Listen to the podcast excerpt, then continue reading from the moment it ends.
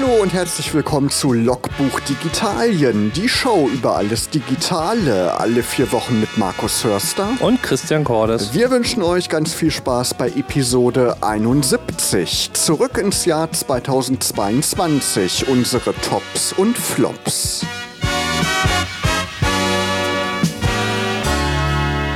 Hallo Christian und damit sind wir angelangt zwischen den Jahren, wie man so schön sagt. Hast du Weihnachten gut überstanden? Ja, so wie man Weihnachten halt so immer überlebt, ne? Zwischen, zwischen Fresskoma und äh, Familienduseleien. Genau, und jetzt geht's stramm zu auf Silvester. Was hast du geplant? Nichts.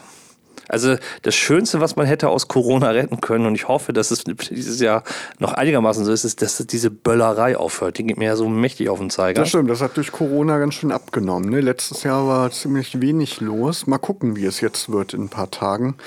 Mal schauen. Nee, ich habe auch eigentlich nichts Besonderes geplant. Man muss ja auch mal ruhig ins neue Jahr rüberrutschen und ein bisschen ja das vergangene Jahr Revue passieren lassen. Und das wollen wir heute auch tun. Ist ja Tradition bei uns in Logbuch Digitalien, so ein bisschen aus digitaler Sicht das Jahr Revue passieren zu lassen. Und ist ja einiges passiert in digitaler Sicht. Und das wollen wir heute besprechen. Nicht allumfänglich. Wir haben unsere Tops und Flops wieder zusammengestellt. Jeder von uns hat fünf Tops und fünf Flops zusammengestellt und darüber wollen wir sprechen. Und damit wir ja mit guten Vibes quasi die Sendung beenden, wollen wir mit den Flops starten. Christian, willst du deinen ersten Flop zum Besten geben? Ähm, ja, auch brandaktuell, heute äh, vielleicht sogar etwas geändert oder beziehungsweise, ähm, wie soll ich sagen, was mich was für mich ein großer Flop in diesem Jahr war, ist tatsächlich die Übernahme von Twitter von Elon Musk. Genau, und dieses Hin und Her, was damit auch verbunden war. Ne? Ganz, ganz genau. Also dieses Leute entlassen und wieder einstellen und dann irgendwie ein Büro aufmachen und wieder schließen. Ich finde, damit hat Twitter nicht gewonnen. Ähm, ich habe mich noch nicht durchgerungen, tatsächlich meinen Twitter-Account, weil er auch schon äh, von Anfang an, also ich glaube seit 2008 oder so habe ich einen Twitter-Account, ähm, zu schließen. Mich hat in den letzten Jahren eh wenig zu der Plattform hingezogen, weil sie so ein bisschen abgenommen hat. Ähm, aber ich finde, das, ist ein, das ist ein ganz großer Fail und passt irgendwie nicht so in die Zeit. Also auch die ganzen Moves, die er so gemacht hat. Ich glaube, insgesamt schadet er sich mehr, als dass das äh, ihm oder auch Twitter etwas nützt. Ich habe mir auch einen Mastodon-Account jetzt zugelegt, Christian, aber irgendwie noch nicht aktiv genutzt. Hast du auch schon einen? Ich habe auch schon einen, habe auch schon ein paar Follower, aber ähm, habe, glaube ich, einen Heißt das auch Tweet abgesetzt? Oder eine, eine, eine heißt es nicht Tut oder so ähnlich? eine, eine, ein Don, ein Master? Nein. Na, irgendwas. Ich habe auf jeden Fall was geschrieben, sagen wir es mal so. Ja, mal gucken, wie sich das im nächsten Jahr entwickelt. Ne? Wir haben ja auch schon, letztes Jahr war ein großes Thema Clubhouse, war ja auch so ein riesiger ja. Hype. Ne? Das ist dann ja auch so ein bisschen im Sande verschwunden. Mastodon ist dann natürlich eine andere Geschichte. Ne? Ist ja eine ganz andere Technik, ähm, die halt nicht so, ja, auch viel Zeit in Anspruch nimmt, wie das bei Clubhouse war. Mal gucken, wir werden es auf jeden Fall weiterhin beobachten.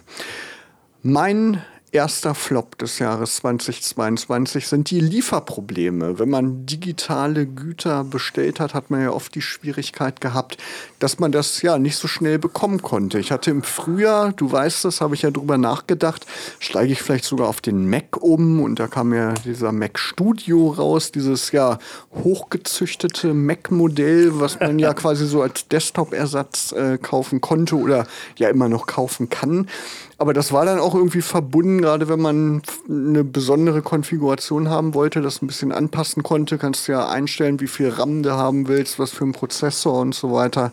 Dann war das oft ja mit monatelanger Wartezeit verbunden und dann bin ich dadurch auch wieder so ein bisschen davon abgekommen und habe mich dann doch wieder im Windows-Universum umgeguckt und da wieder in die Sachen ja verliebt, die man so kennt quasi und habe dann ja im September einen neuen Windows-PC zusammengestellt Welt. Aber ein Grund war da eben auch so ein bisschen so diese Lieferprobleme. Ich habe gehört, du hast jetzt auch gerade was gekauft und hast da auch ewig lange drauf gewartet. Genau. Ähm, ich habe mir ein Studio-Display gekauft, kommen nachher noch dazu. Ähm, und habe auch länger drauf gewartet. Aber ich finde, für mich ist eigentlich, wenn man das Thema Lieferengpässe sieht, so das Paradebeispiel eine PlayStation 5. Genau, ja, das also ist ja so, das ganz bekannte Beispiel. Genau, genau so ja. dieses bekannteste Beispiel, wo einfach ähm, Lieferengpässe in der Halbleiterindustrie einfach vorhanden sind. Genau, dafür die Xbox von Microsoft, ne, Series S, dieses kleinere Modell, das hat man ja jetzt beim Black Friday hinterhergeschmissen bekommen. Ne? Aber kaufst du dir eine? Nee. Nee, ich bin ja nicht so der Gamer. Ich habe ja jetzt ein, ja, ein Mittelklasse-PC, wo ich auch mitspielen könnte, aber irgendwie ja, habe ich nicht mehr so ein großes Interesse zu spielen. Obwohl ich habe nachher, könnt ihr dann darauf achten, in den Tops habe ich ein Spiel tatsächlich drin. Wobei bei PCs würde mich, also nervt mich ja seit Jahren, deswegen finde ich ja PCs so unattraktiv. Entweder haben die schwarze oder so kack-beigefarbene Gehäuse ähm, oder diese Gamer, äh, klar, also Plexiglas-Dinger mit diesen blinkenden LEDs da drin. Entweder hast du so ein, so ein Lichterkino unterm Schreibtisch neben den Füßen oder du hast ähm, sowas total designmäßig uninspiriertes. Ähm, das finde ich einfach nicht hübsch. Das ist so das Ding. Also ja, das stimmt. Dieses Blinky Blinky, das mag ich auch nicht so. ich habe mein altes Gehäuse weiter benutzen können. Das ist halt ein ATX-Gehäuse. ATX ist ja so ein Standard von Mainboards, ähm, ja, was auch die Bohrung angeht und äh, Größe des Mainboards. Und da konnte ich das alte Gehäuse weiter äh, verwenden. Ist von Cooler Master, ist ja ein bekannter Gehäusehersteller. Und das sieht aber wirklich schick aus. Es ist äh, Silber, so mit ähm, ja, so einer Alu-Front links und rechts, so, ja, wie heißt das so? Weiß ich nicht, so eine raue Optik halt, ne? Keine Ahnung, wie man das nennt. Und sieht so ein bisschen aus, erinnert so ein bisschen an die alte äh, Reibekäsekiste von Apple, dieser äh, Mac Pro von damals. Ah.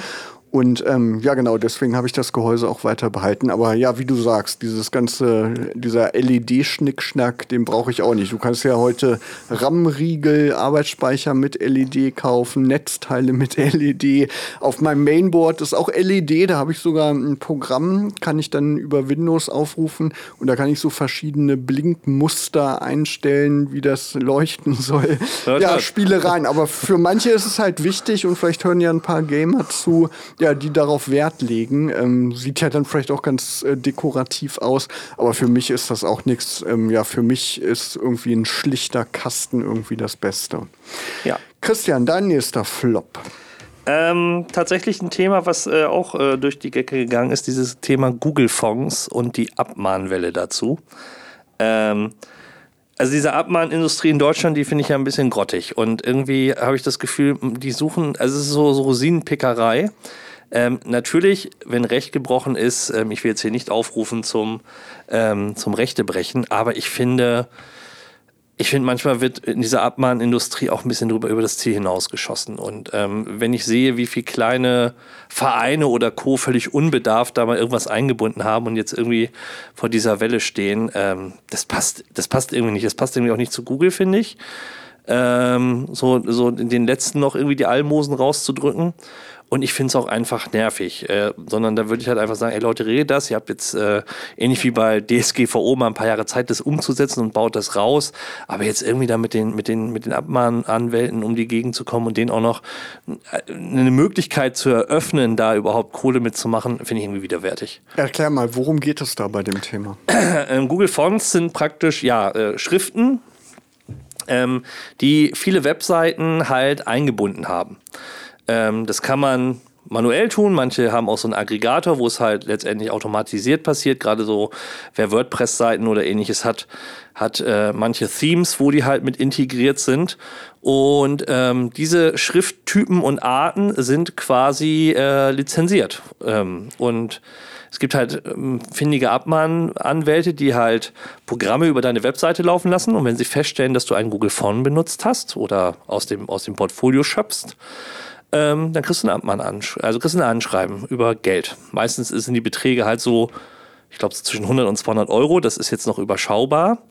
Ähm, aber nichtsdestotrotz nervt es halt. Also muss man da eigentlich extra für bezahlen, um die nutzen zu können? Genau. Ah, okay. Genau. Wenn du es nicht hast und sie nutzt, ohne das Lizenzmodell zu haben, äh, machst du dich strafbar in der Form. Genau. Und die Leute wollen das eben nutzen, um ihre Webseiten ein bisschen schöner zu gestalten, nicht diese Standardfonts eben zu benutzen, die man überall im Internet sieht, sondern vielleicht für eine Überschrift oder so was Besonderes benutzen oder für die Menüs.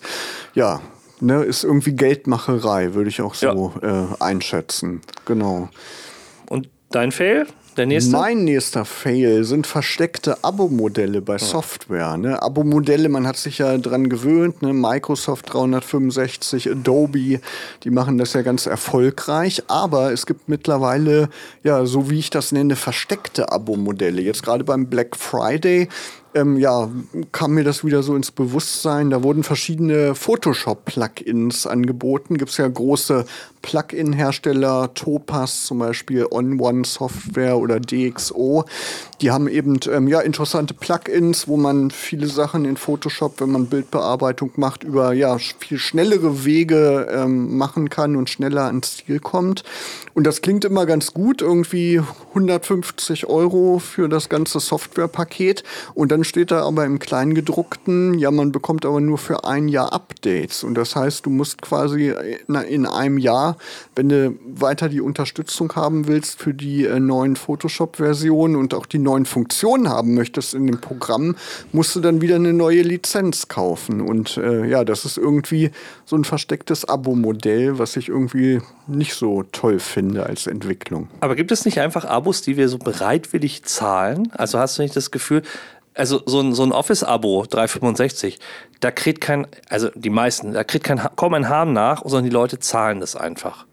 Oder ähm, hatten wir auch schon mal so das Thema, wie viel Kleinstbeträge monatlich bei Spotify, Netflix und Co. einfach weggehen und man erst nach Monaten vielleicht anfängt, es zu kündigen, obwohl man es gar nicht mehr nutzt. Also vieles ist eigentlich so normal geworden oder man hinterfragt es nicht und kümmert sich nicht um Alternativen und bei einigen Sachen stößt man da drauf. Und ich frage mich immer, ist es der Betrag, also ist es das Geldliche, warum, sag ich mal, die Abo-Alarmsignale bei uns anschwellen oder äh, ist es, ist es ähm, der, der Typ, das, also dieses, boah, ne, nee, aber wenn es ein Abo ist, mache ich das nicht. Oder wie? Nur ein Jahr? Also, was sind so die, die Punkte, wo man selber dann sagt, nee, äh, bei dem Abo-Modell bin ich raus, beim anderen bin ich bereit, für dich immer zu zahlen? Ja, es gibt, glaube ich, immer so eine Schmerzgrenze, was auch den Preis angeht, ne? Und inwiefern man irgendwie meint, äh, das Produkt nutzen zu wollen. So ein Photoshop-Plugin nutzt man vielleicht nicht täglich, ein Office-Produkt, Microsoft Office, benutzt man vielleicht jeden Tag und dann ist es einem irgendwie mehr wert, als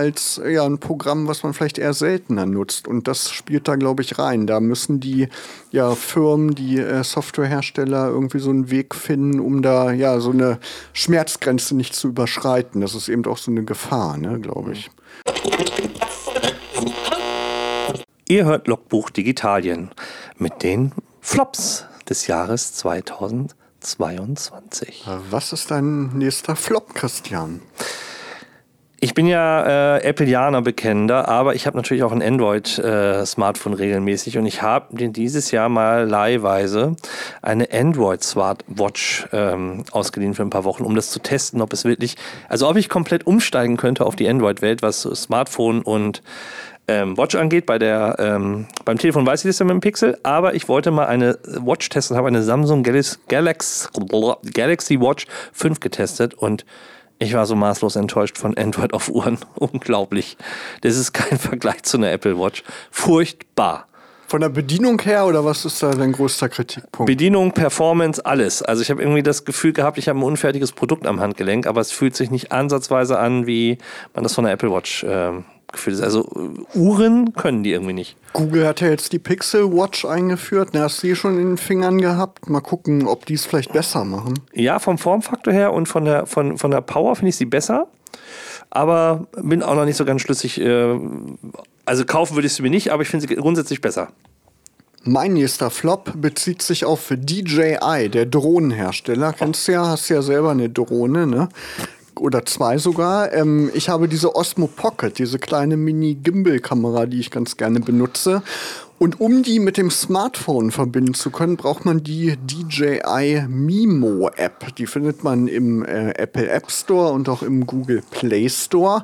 Nur das Problem ist, mit Android 13 und ich glaube mit irgendeiner Android 12 Version auch, ähm, konnte man die zwar installieren im Play Store, also unter Android, aber die ist nicht aufgegangen. Die ist nur kurz aufgeploppt und dann ist sie wieder zugegangen. Und das lag einfach daran, DJI hält in dem Google Play Store eine veraltete überarbeitete Version dieser App vor und hat eine neuere Version nur auf der Webseite zum Download im Angebot. Und ähm, ja, die muss man sich als findiger Nutzer erstmal suchen. Dann muss man sich das Paket runterladen und dann muss man noch wissen, dass man unter Android eben erlauben muss, Apps aus anderen Quellen zu installieren. Das habe ich dann gemacht, dann seitdem funktioniert das Ganze auch. Aber das finde ich irgendwie ein Flop, mhm. dass äh, so ein großer Hersteller im Google Play Store eine App vorhält, die ja für Laien überhaupt gar nicht nutzbar ist. Da ist äh, irgendwie dringend Nachholbedarf. Und das ist ja auch keine App, die irgendwie ein uralt Gerät äh, braucht, sondern da sind auch die aktuellen DJI-Geräte ähm, mit verknüpft. Also das wäre besser, wenn es dann im nächsten Jahr mal verbessert wird, sozusagen. Christian, dein nächster Flop. Ich packe mal meine beiden Flops zusammen, weil sie äh, zwei Produkte in der Form betreffen. Das eine ist ein Presenter, ein Powcan heißt er ganz genau.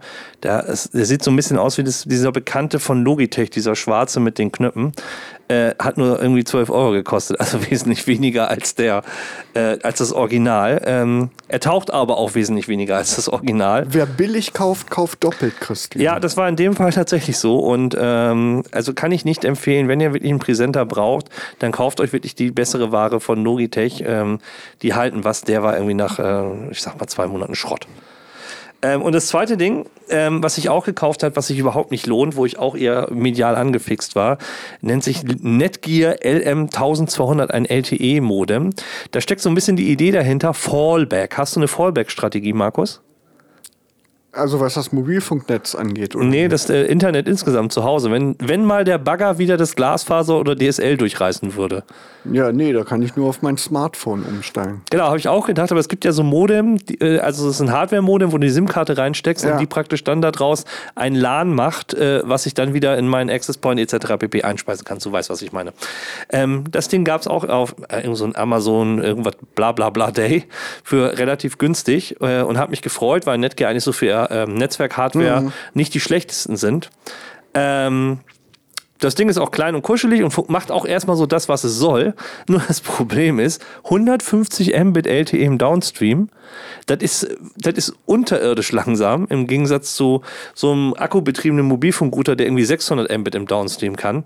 Äh, da habe ich mich völlig ver, vergriffen. Und also das Ding taucht nicht so viel ähm, das ich mir erhofft habe. Nur für genügsame Internetnutzer.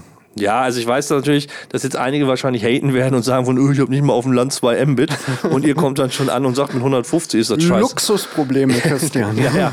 ja, aber trotzdem, man ist ja ein bisschen verwöhnt. Das stimmt, das stimmt. Auch wenn man jetzt an das neue WLAN denkt, ne, genau, komme ich dann später noch dazu. Ich habe auch noch zwei Flops. Einmal, ja, das geht, glaube ich, relativ schnell abzuhandeln, die immer größer werdenden Cookie-Banner, die einem so im Internet immer täglich entgegen ja, fliegen kennst du wahrscheinlich auch, ne? Jede Newsseite, jede Internetseite, die hat dann so ein riesen Fenster erstmal, was man dann wegklicken muss. Auf dem Smartphone nervt das besonders. Da ist ja. es dann immer besonders groß im Vollbild. Und ich klicke immer automatisch auf Einverstanden, obwohl man eigentlich da ja, müsste man sich aus, durch mehrere Seiten mit irgendwelchen Checkboxen erstmal durchklicken, um seine Cookie-Einstellungen da wirklich so zu konfigurieren, wie man das haben möchte. Irgendwie läuft das in die falsche Richtung. Ne? Wenn man dann sowieso auf Einverstanden klickt, dann braucht man auch nicht so einen Cookie-Banner. Also es ja. ist irgendwie so ein bisschen schräge Entwicklung. Und noch ein Flop des Jahres, Amazon Amazon Prime wird teurer. Ich glaube um 20 Euro, wenn man den Jahresbetrag zahlt, sonst irgendwie 69, jetzt 89 mittlerweile.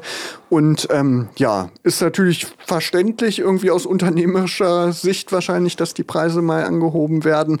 Aber so aus Nutzersicht ähm, ist es natürlich ärgerlich, weil die Leute, die werden eben gelockt und gewöhnen sich an diesen Komfort mit dem ja, Premium-Versand, Fotospeicher, äh, Video äh, gucken, Amazon Prime Video, Musikstreaming und dann wird man eben immer mehr zur Kasse gebeten, wie das ja bei Netflix zum Beispiel auch der Fall ist. Also unter anderem Amazon Prime und andere Abo-Modelle, die immer teurer werden. Das finde ich auch so ein Ärgernis des Jahres.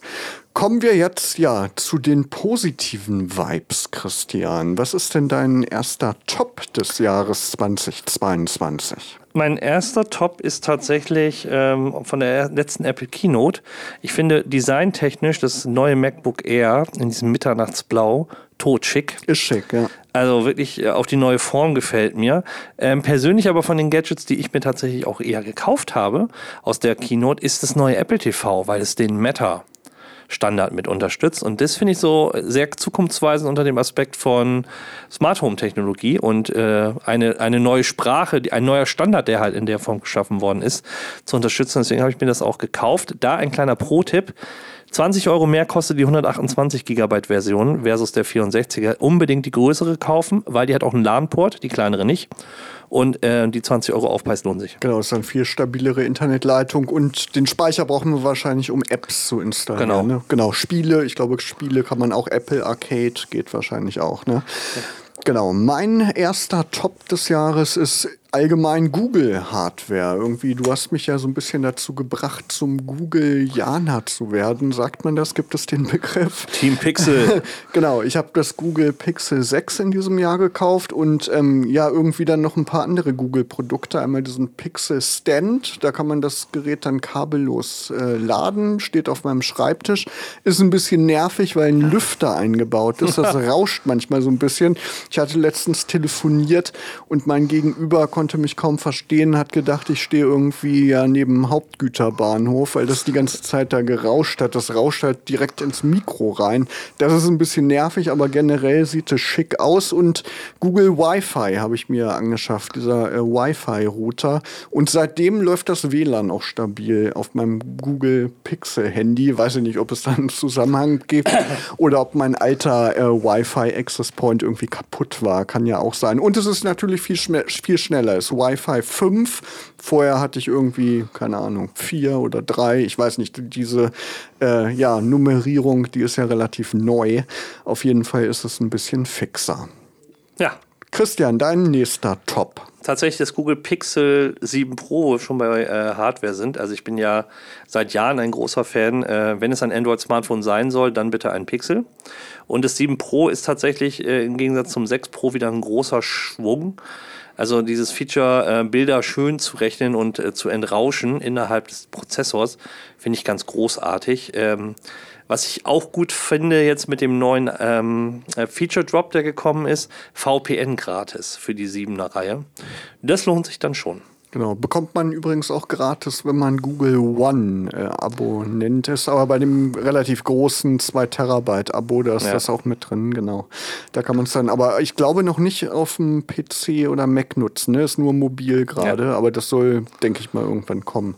Genau, das ist ganz praktisch. VPN, Christian, erklär kurz. Virtual Private Network, ein Tunnel. Also man schickt praktisch seinen Internetverkehr äh, durch ein Leerrohr ähm, und dadurch können andere nicht mitlesen. Genau, wenn man sicher surfen will oder irgendwie aus anderen Ländern was streamen möchte. Das ist ja auch ganz praktisch, ne? so als Pro-Tipp.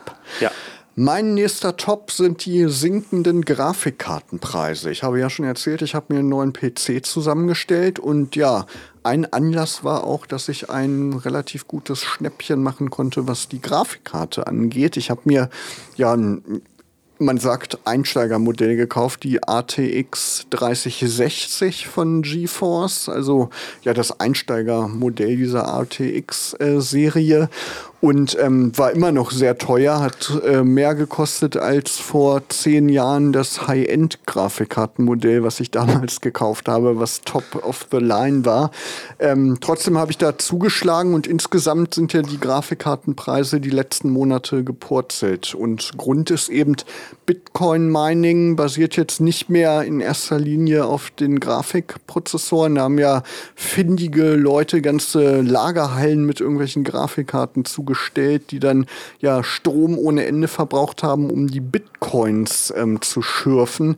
Und das ist jetzt Geschichte. Viele ähm, ja, Grafikkarten sind auf den Gebrauchtmarkt geschwemmt worden und damit sind auch die Neupreise wieder ein bisschen gesunken. Also gerade ist wieder eine ganz gute Zeit, wieder neue Grafikkarten zu kaufen. Nvidia hat ja auch die neue Generation schon vorgestellt. Die 4090 gibt es zum Beispiel, aber das ist ja, ja ein exorbitant exorbitant teures Modell. Das werden sich wahrscheinlich die wenigsten gönnen, nur ja sehr ambitionierte Gamer vielleicht. Aber insgesamt, wie gesagt, ganz gute Nachrichten in diesem Jahr. Die Grafikkartenpreise wieder etwas im Keller. Christian. Mein nächster Top oder, äh, ist äh, Freeform. Eine App, die Apple jetzt mit dem letzten Update 16.2 eingeführt hat, die auf den iPads, äh, iPhones und Macs läuft.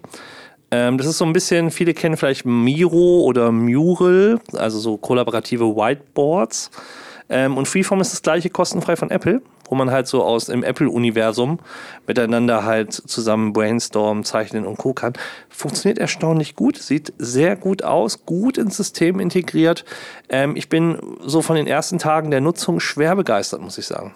Sehr gut. Gibt es sowas auch für Windows? Nee. Nee, nicht so. Das Doch, ja äh, bei Windows gibt es auch Windows Whiteboard, aber ich weiß nicht, ist das in äh, Windows integriert? Ich weiß nee, musst du als App runterladen. Es gibt in Teams so ein Whiteboard und ich glaube, es gibt eine Windows Whiteboard-App, aber ähm, du als Hardcore-Windows-Nutzer bist wahrscheinlich auch noch nicht drauf gestoßen. Nee, ja, irgendwie benutzt man es aber auch nicht, wenn man kein Windows-Tablet hat. Ne? Irgendwie ist es ein bisschen sinnlos, wenn man nur mit Maus und Tastatur unterwegs ist, oder?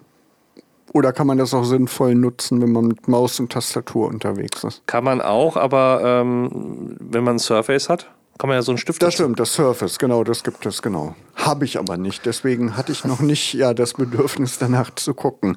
Und äh, wo wir bei Windows sind, sind wir auch bei meinem nächsten Top. Windows 11 ist in diesem Jahr ein bisschen erwachsener geworden. Letztes Jahr, 2021, wurde Windows 11 ja eingeführt. Wir haben ja Interview geführt mit Ragnar Heil, ne, als das Ganze relativ frisch war in den News. Und ja, ich glaube, drei Monate später ist das Ding dann auch rausgekommen. Gibt es ja jetzt auf allen neuen PCs. Man kann kostenlos upgraden von Windows 10. Anfangs noch ein paar Kinderkrankheiten. So ein paar Sachen sind doch immer noch nicht rund. Aber die letzten Monate mit dem äh, 22H2 Update, mit dem großen ja, Update des Jahres, ähm, sind ein paar spannende Features dazu gekommen. Unter anderem, das benutze ich ganz gerne, Tabs im Windows Explorer. Gibt es ja unter macOS, glaube ich, schon länger, ne, dass man Tabs im Finder hat. Und ähm, jetzt gibt es Tabs auch im Windows Explorer und auch so ein paar Funktionen, die man häufig nutzt, wie ähm, neuen Ordner erstellen oder ähm, solche Sachen eben, die äh, vorher über Kontextmenüs nur zugänglich waren. Die sind jetzt oben in der Leiste im Windows Explorer integriert. Und ähm, genau, insgesamt alles so ein bisschen runder, wieder Funktionen hinzugefügt. Ähm, was ich noch nicht so gut finde, da habe ich glaube ich schon mal drüber gesprochen, das Kontextmenü von Windows 11 hat noch nicht alle Features, die das Kontextmenü von Windows 10 und allen Vorgängerversionen hatte. Das finde ich irgendwie nicht so elegant. Da gibt es dann im Kontextmenü so einen Menüpunkt, ähm, ja, zurückgehen zum alten Kontextmenü, um zum Beispiel, wenn man 7-Zip, diesen äh, Entpacker benutzt, um da auf die ganzen Funktionen zugreifen zu können. Das finde ich noch nicht so ausgereift, aber wäre schön, wenn es dann irgendwann in Zukunft nur noch ein Kontextmenü gibt. Mal gucken, wie sich das Ganze entwickelt. Ihr hört Logbuch Digitalien und wir sind weiterhin dabei, unsere Tops und Flops des Jahres durchzusprechen und wir sind bei den Tops, bei den letzten beiden Tops angelangt. Christian, dein vorletzter Top. Es ist eine Tastatur und eine Maus. Und zwar die Logix MX Master Serie gibt es als MX Master Maus ähm, und halt auch Keys für die Tastatur. Und ich habe selten so viel Freude, wieder eine vernünftige Tastatur zu haben. Ähm, die mal nicht von Apple kommt, für MacBooks und Co. Nicht, dass die Mac-Tastaturen schlecht sind, aber ähm, die, die externe MX Master Keys, total geil von Logitech. Der Hammer. Also Tippgefühl, Tastenhub, best. Best Produkt überhaupt. Ich habe tatsächlich auch eine neue Tastatur und Mauskombi von Microsoft. Sculpt Ergonomic Desktop nennt sich das. Also eine ergonomische Tastatur. Kann ich auch sehr empfehlen. Genau. Also gibt es ja viele Entwicklungen auch auf dem Tastatur- und Mausmarkt. Man denkt es gar nicht. Mein nächster Top des Jahres ist Monkey Island, die legendäre Spieleserie, die wurde in diesem Jahr fortgeführt mit Return to Monkey Island.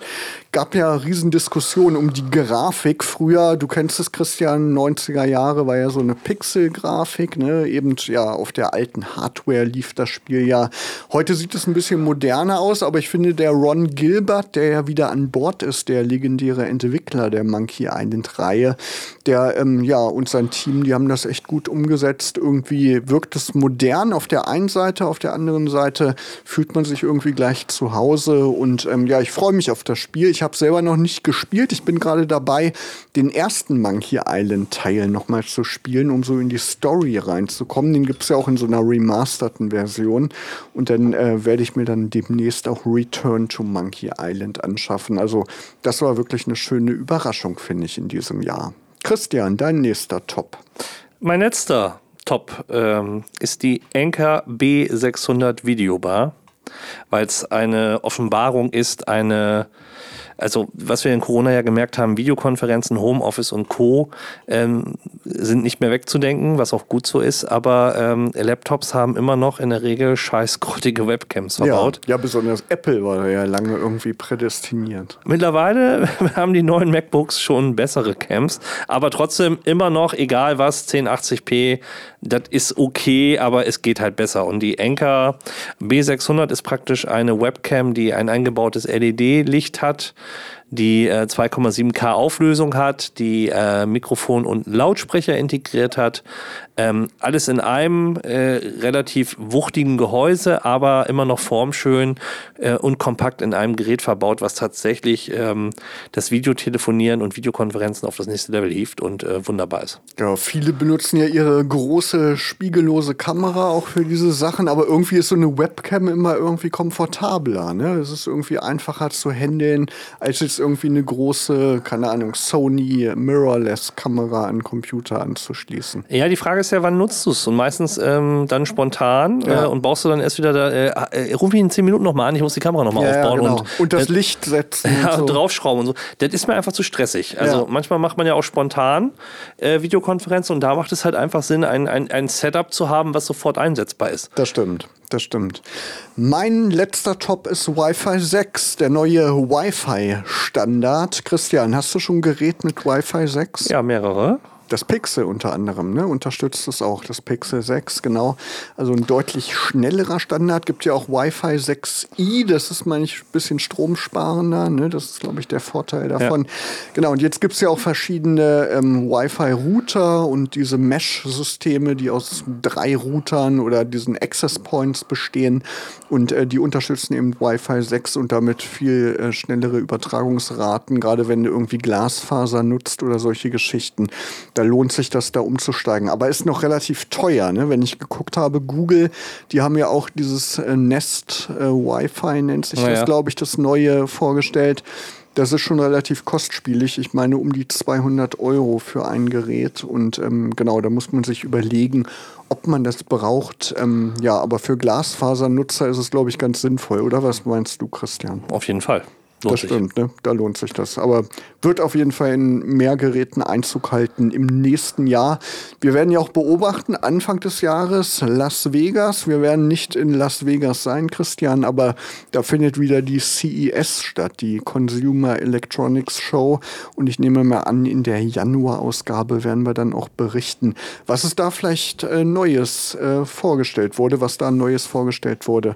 Und da gucken wir mal, ob da auch ein paar Wi-Fi 6 Produkte Produkte dabei sind.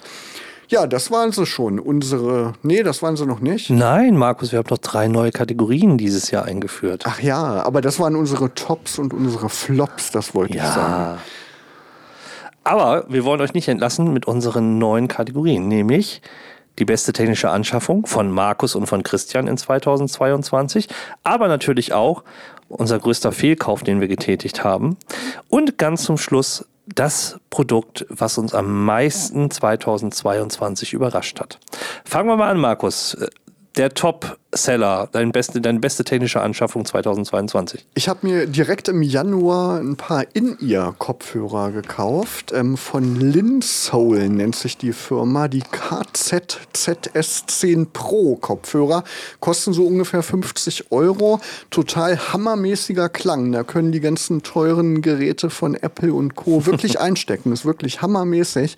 Und man kann ähm, die Kabel sogar auswechseln und man kann sogar auch, wenn man möchte, ein Bluetooth-Modul dran stecken. Also wirklich eine Empfehlung. Also die äh, Kopfhörer ist ein chinesischer Hersteller. Ist schon unglaublich, ähm, was die für den Preis anbieten können. Also kann man sich mal angucken. Deine beste technische Anschaffung, Christian? Das ist das Apple Studio Display äh, mit einem MacBook Pro 14 Zoll. Das ist quasi momentan mein iMac 27 Zoll Ersatz, weil Apple ja keinen neuen baut. Und meiner ist in die Jahre gekommen, ich musste irgendwas kaufen.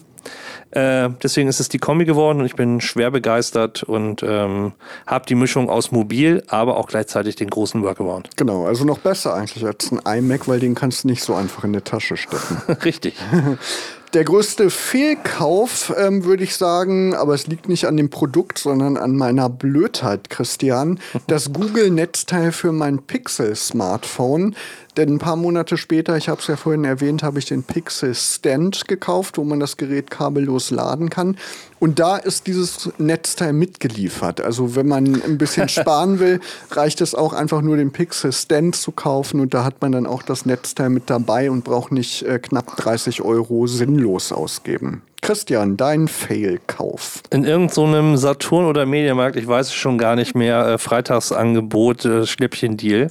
Ein USB-Typ C, 1 Gigabyte USB-Stick, aber halt nicht wie mit USB-A, sondern nur mit so einem C-Stecker, weil ich gedacht habe, ist ja geil, so mit MacBooks und Smartphones und Co. kannst du gebrauchen ja, der Verwendungszweck im Zeitalter von Cloud hat es irgendwie nicht so richtig gegeben. Ich glaube, ich habe da ganze 200 Mbit Megabyte drauf oder so. Oder? Also lohnt sich das Ding nicht. Ja, also im Prinzip, äh, du hast gedacht, du brauchst es und brauchst es im Prinzip nicht. Nee, also äh, lohnt sich überhaupt nicht. Es liegt aber nicht am Gerät. Nein, das funktioniert. Aber Nur an der Nutzung. Ja, genau, die Usability, also der Workflow ist bei mir nicht vorhanden. Ah, okay. Dann kommen wir zu unserer dritten neuen Kategorie, Überraschungsprodukt des Jahres. Soll ich starten, Christian? Leg los, ich bin gespannt.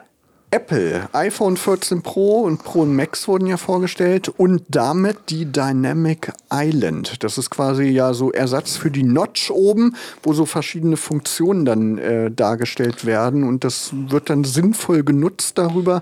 Mal gespannt, ob das auch bei Android Einzug hält. Wir werden es im nächsten Jahr beobachten. Christian, dein Überraschungsprodukt. Sind die Nothing Ear One die In-Ear-Kopfhörer von Nothing. Also sie haben nicht nur das Telefon, äh, was ja ziemlich bekannt ist, sondern kurz, also fast ein halbes Jahr vorher diese In-Ear-Kopfhörer.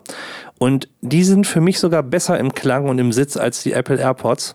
Äh, und ich liebe sie und nutze sie jeden Tag. Das sind für mich so meine In-Ear ähm, Wireless-Kopfhörer des Jahres und ähm, ein absolutes Überraschungsprodukt. Ja, vielen Dank, Christian. Und eine altbekannte Rubrik ist bei uns der App-Tipp des Monats. Christian, hast du eine App dabei? Mein App-Tipp ist Metatext. Das ist für diejenigen, die praktisch noch zwischen Twitter und Mastodon hin und her wechseln und Texte halt in beide Plattformen kippen wollen, äh, ohne sie doppelt einzuspeisen. Da solltet ihr euch beim Metatext angucken. Das ist eine Plattform, die, wie gesagt, beides gut verwaltet und euch den Überblick nicht verlieren lässt. Ich habe auch eine App dabei, die richtet sich an Studierende, die regelmäßig in die Mensa gehen, in ihre Uni und ja so eine Mensa-Karte haben und ein NFC-fähiges Smartphone. Da können sie nämlich die Karte an das Smartphone halten und bekommen angezeigt, wie viel Guthaben noch auf der Mensa-Karte ist. Also vielleicht was ganz Praktisches für das nächste Semester. Ja, Christian, das war's schon mit Logbuch Digitalien für heute und auch für dieses Jahr. Ich wünsche dir einen guten Rutsch. Wir wünschen euch einen guten Rutsch ins neue digitale Jahr 2023. Ja, und wir hören uns wieder am 24. Januar. Und bis zum 24. Januar wünschen euch Markus Hörster und Christian Cordes eine schöne digitale Zeit.